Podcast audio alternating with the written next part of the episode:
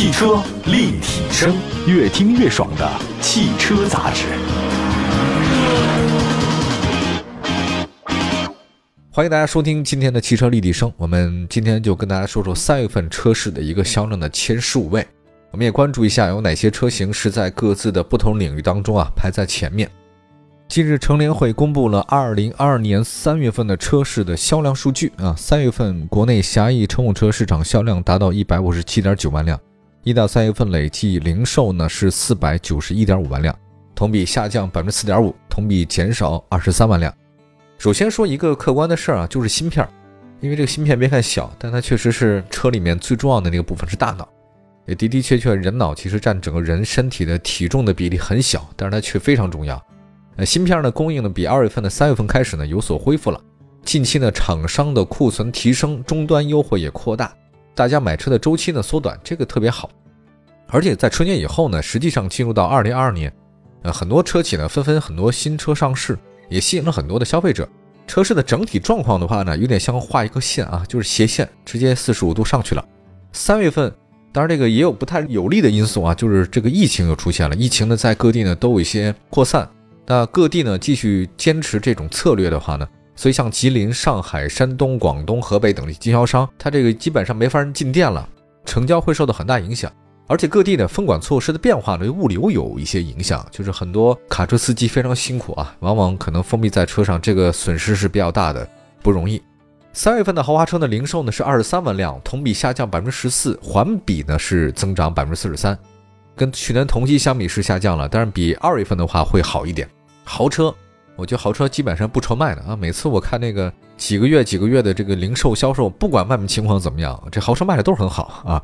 但这次有一个就是未来啊不好说，伴随着像主销区域嘛，大家都知道江浙沪一带，像上海，它那个地方呢应该是豪车主要的一个卖车的区域啊，还包括像广州之类的地方，沿海地区嘛。它现在尤其是一些区域防疫的风控形势，所以整个二月份的情况到三月份不是很乐观啊。三月份以后可能更加变化一点。那自主品牌依然不错，自主品牌零售七十五万辆，目前整个自主品牌占到整个国内的零售份额是多少呢？百分之四十八点二，就快到一半了。自主品牌呢批发市场的份额呢是百分之四十八点四，这个不错，也不断的在增加。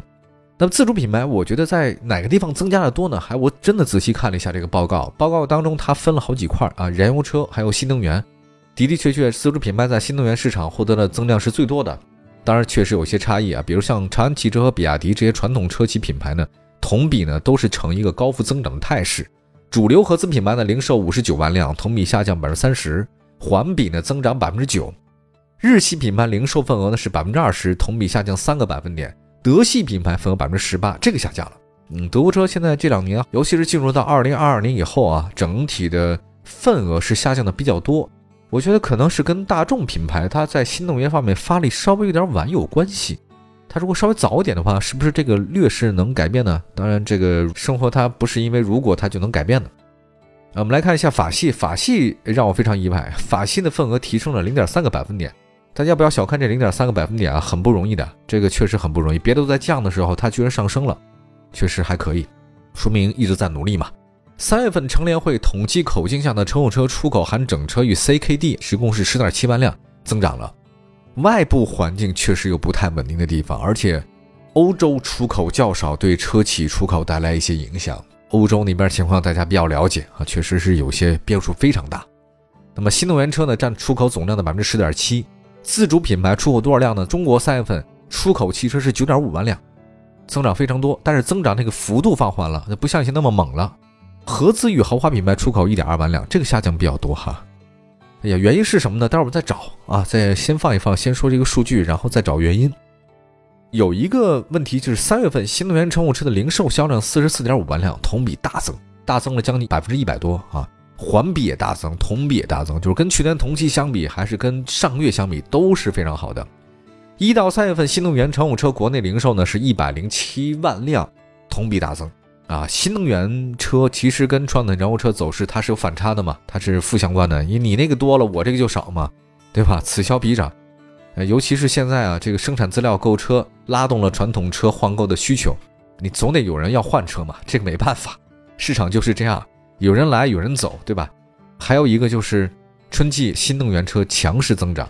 包括像现在有些地方疫情嘛，就大家可能对于出行有一些需求啊，这个所以他可能会想换车。那换什么车呢？你又没号牌，那就买新能源吧，对吧？新能源确实也不错。还有加藤第二辆车，安全出行意义也比较大。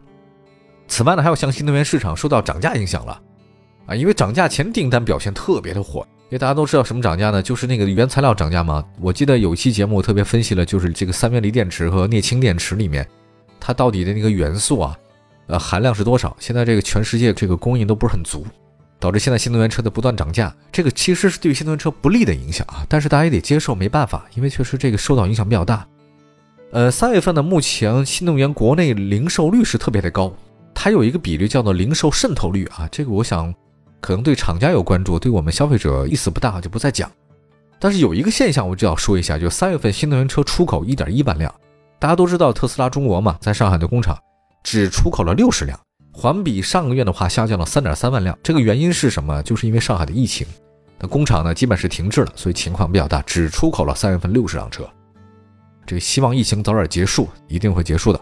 那么上季乘用车新能源出口了四千多辆，东风奕捷特出口了是两千多辆，比亚迪一千一百零九辆，神龙汽车一千零四十六辆，好像出口都不是很多哈。这个月份三月份让大家的影响比较大。三月份唯一的一个让我们觉得特别亮点的，还就是新能源了，就是厂家批发量突破万辆的话，有十几家呢。以前我们衡量一个新能源汽车企业它是不是好啊，就看它每个月月批发量多少车，过万都不错了。那其发现比亚迪是最好的，比亚迪十万辆，特斯拉中国六万五千辆，上汽通五菱五万辆，奇瑞两万一千辆，广汽埃安两万辆，长安一万五千辆，小鹏一万五千辆，长城一万五千辆，吉利一万四千辆。哪吒一万两千辆，理想一万一千辆，上汽乘用车一万零八百八十辆，领跑汽车是一万零五十九，多了两个，一个是上汽乘用车，一个是领跑，它卖的都还不错。其实现在我发现有些对于高端的新能源汽车影响比较大，像蔚来、这个理想都影响比较大，但是这个小鹏和哪吒影响不是很大，增长的不错哈。那么你要在主流的合资品牌里面，南北大众啊，南北大众新能源车批发了大概一万两千多辆，这个还是不错了，就大众啊。虽然好像出手晚了一点，但是它现在开始坚定的走这个电动化转型战略，我觉得还是有成效的啊。南北大众一共卖了一万两千多辆，不算差了啊。在主流合资里面啊，它的占的份额大众已经占六成了，其他的还都没发力呢哈。我们再来看一下普通混合动力乘用车卖了七万多辆，丰田、本田、长城是卖的最好的，这确实厉害啊。还有一个排名车企的前十五位，我觉得简单说一下吧，这个车企。一汽大众和长安汽车分别前两位啊，大家明白，一汽大众卖的还是很好，长安汽车确实厉害，现在新能源发力发的非常强啊，还有比亚迪是排第三位，吉利第四位，广丰第五位，上汽大众第六位，长城第七位，啊，长城排第七位，其实排名变化不大，但是变化不大的是它那 H 六啊，跌幅比较多哈，长城确实要需要思考一下，它现在那个后劲儿哈稍微有点不足哈。上汽通用五菱第八，上汽通用第九，东风日产第十，特斯拉第十一，一丰和广本、广汽传祺、东风本田排第十二到第十五位。啊，大家比较关心的其实就是销量了，好吗？我们休息一下，一会儿呢在节目当中好好跟大家分车型来具体说一下，马上回来。汽车立体声，这里是汽车立体声，我们的节目呢全国两百多个城市落地播出，线上线下是非常多的。也欢迎大家随时关注一下我们往期的节目啊，呃，同时我们也会开一些在网上的直播，大家可以随时关注一下我们的节目。今天说的话题呢是三月份车市销量的 TOP 十五啊，十五位都哪些车型？这大家比较关注啊。首先说一下，还受疫情影响的，我觉得真的疫情对我们生活影响还是比较大的啊，改变了很多生活节奏。那尤其是上海现在整个三月份轿车市场销量也会产生各种变化。大家都知道上汽嘛，上汽大众朗逸没有能够进入前三。这个成绩很一般了，有客观原因嘛？那谁排第一呢？是五菱宏光，让我非常意外啊！五菱宏光 mini EV 四万一千九百八十辆成绩夺冠了，同比增长了百分之四十二点七。它还是新能源，各位，新能源车在整个轿车领域当中排第一位，这个非常非常难的啊！虽然新能源车现在涨价了，但宏光 mini EV 依然有很大的性价比优势。日产轩逸三月份销量呢是三万零两百四十辆，排名第二位，这个下跌不少啊。因为日产实际上拉销量就靠它的那个轩逸啊，它的高端车型卖的都一般，SUV 呢有节节败退的趋势。但日产轩逸呢排第二位了，下跌近三成。新增的混动车型实际上没有给日产轩逸带来销量大幅提升，原因是什么呢？这值得反思一下。特斯拉 Model 3三月份销量两万六千辆，排名第三位，这个是中级车销冠。比亚迪秦是两万四千辆，排第四位，很稳定。比亚迪稳呐。丰田凯美瑞呢是两万两千多辆，排第五位啊，这个是日系的三强。上汽大众朗逸排第六位啊，因为疫情影响比较大，所以它卖了两万一千多辆。长安逸动两万零三百多辆，排第七位。其实长安逸动在销量上啊，真的你不知不觉已经超过它的老对手吉利帝豪了。大家都知道吉利非常强悍啊，在国内自主品牌当中，现在逸动超过帝豪了。雷凌啊，丰田雷凌以一万九千多辆排第八位，帝豪呢一万六千多辆排第九位。卡罗拉三月份销量仅仅是一万五千辆，同比跌幅百分之四十九。大众速腾是一万五千多辆，排名第十一位，下跌百分之五十六。那么在零度 L 以后，我觉得大众速腾啊，其实还是有一些影响的啊。这个上汽那边这发力比较大，所以大众速腾下跌幅度非常强。速腾没想到跟去年同期相比，居然下跌了一半儿，跌幅有点太快了哈，压力很大。雅阁呢卖了一万四千多辆，排第十二位，呃，这个正常。啊别克英朗呢一万三千多辆，排第十三位，但英朗其实下跌也非常快啊。奔驰 E 啊，一万两千多辆，排第十四位啊。这个奔驰 E 真的，我看了一下，整个比较了一下所有的数据，发现它是豪华品牌轿车的销冠。它老对手，你看一下宝马五系和奥迪 A 六啊，卖的都比它少。奥迪卖的是最少的，尤其是五系 A 六和 E 级当中啊，有宝来，不是说宝马了，说宝来啊，宝来排第十五位，下跌非常多。你要说真是同车不同命，你说宝来跟朗逸差别大吗？差别一点都不大，但是它卖的就是比朗逸差很多。你看看这事儿闹的。再来看 SUV 吧，三月份 SUV 的变化非常大。特斯拉 Model Y 呢是三万九千辆排第一位，我觉得跟它集中交付有关系啊。特斯拉的交付跟咱们这边交付不太一样啊，它是趸交。那么同时呢，今年前三个月我看了一下，如果把这个三月份成绩加在一起的话，第一季度 SUV 市场卖的最高的其实就是特斯拉 Model Y，七万多辆。比亚迪宋呢是两万六千多辆排第二位 SUV 的啊。插电混动车型其实是比亚迪宋销量提升的主要的推动力。长安 CS75 呢是两万两千多辆排第三位，销量同比下跌百分之二十四，这个需要努力啊。那大家非常关注的常年霸占咱们 SUV 销量榜冠军的哈弗 H 六只有第四位，下跌非常大。长城的官方是这么说的，他说是因为受到上海、江苏、吉林等多例疫情影响，长城汽车多家的零部件供应商有波及，工厂的产能受限。这个理由呢是个理由，但是不是只有他唯一的理由呢？倒不一定，因为受到影响的零部件公司非常多。我觉得长城可能确实是找个一个借口吧。但是不管怎么说，哈弗 H 六已经畅销了这么多年了，现在还能卖一万九千多辆，这个已经是很优秀的成绩了，是吧？确实不错了。另外，长安 CS 五五呢是一万七千多辆，排第五位啊。长安有两款车进入到 SUV 销量榜前五，说明市场还是有认可度的。本田 CR-V、丰田 RAV4 第六、第七啊，卖了各自一万六和一万四千多辆，同比都有点下跌，但是丰田下跌没那么多，CR-V 下跌多一点。威兰达一万三千多辆排第八位，这跟 RAV4 呢销量接近。长安欧尚啊是以一万两千多辆排第九位，这个呢是以性价比为卖点的自主 SUV。奔驰 GLC 一万两千多辆排第十，这个是豪华品牌 SUV 的销量冠军。日产逍客呢是以一万一千多辆排在第十一位，下跌。东风日产，这东风日产应该考虑进入全新一代车型了，不能再这样下去了。日产逍客就下跌这么多，奇骏都排不上，包括现在日产它那个轩逸也出现销量大幅下跌的这个趋势不好。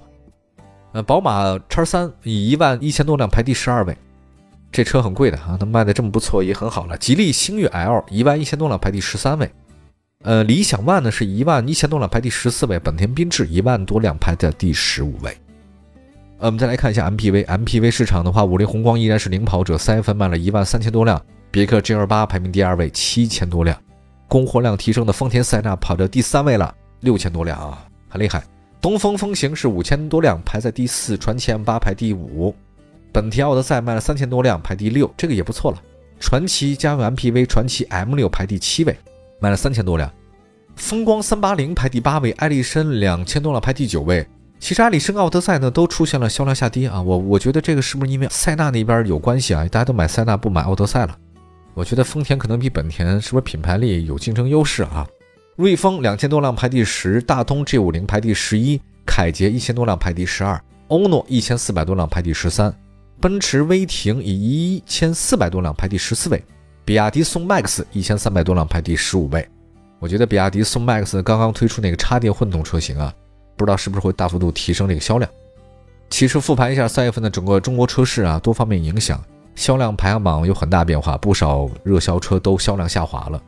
那现在随着疫情啊，我希望它能得到早日的控制啊，还包括车企也得自己想办法。相对一些热销车呢，受疫情影响会越来越小了，未来应该会越来越好，咱们都有抱有希望。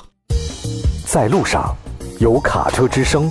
相伴温暖每一天，好吧。接下来呢是卡车之声，今天跟大家说说大运重卡的消息。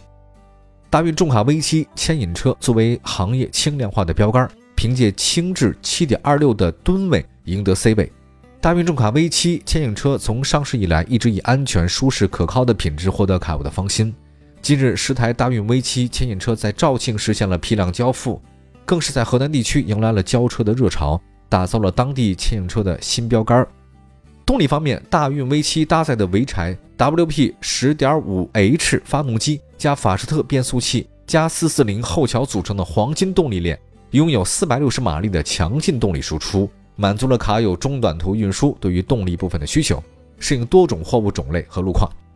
自重方面，大运 V7 牵引车上磅最轻，自重仅7.26吨，使大运 V7 整体减重比其他品牌达到300公斤以上。多拉多转，舒适度方面，大运 V7 牵引车整车的标配高顶双卧驾驶室，拓宽了纵向宽度的驾驶室空间更大，卧铺也更宽，满足卡友驻车休息的需求。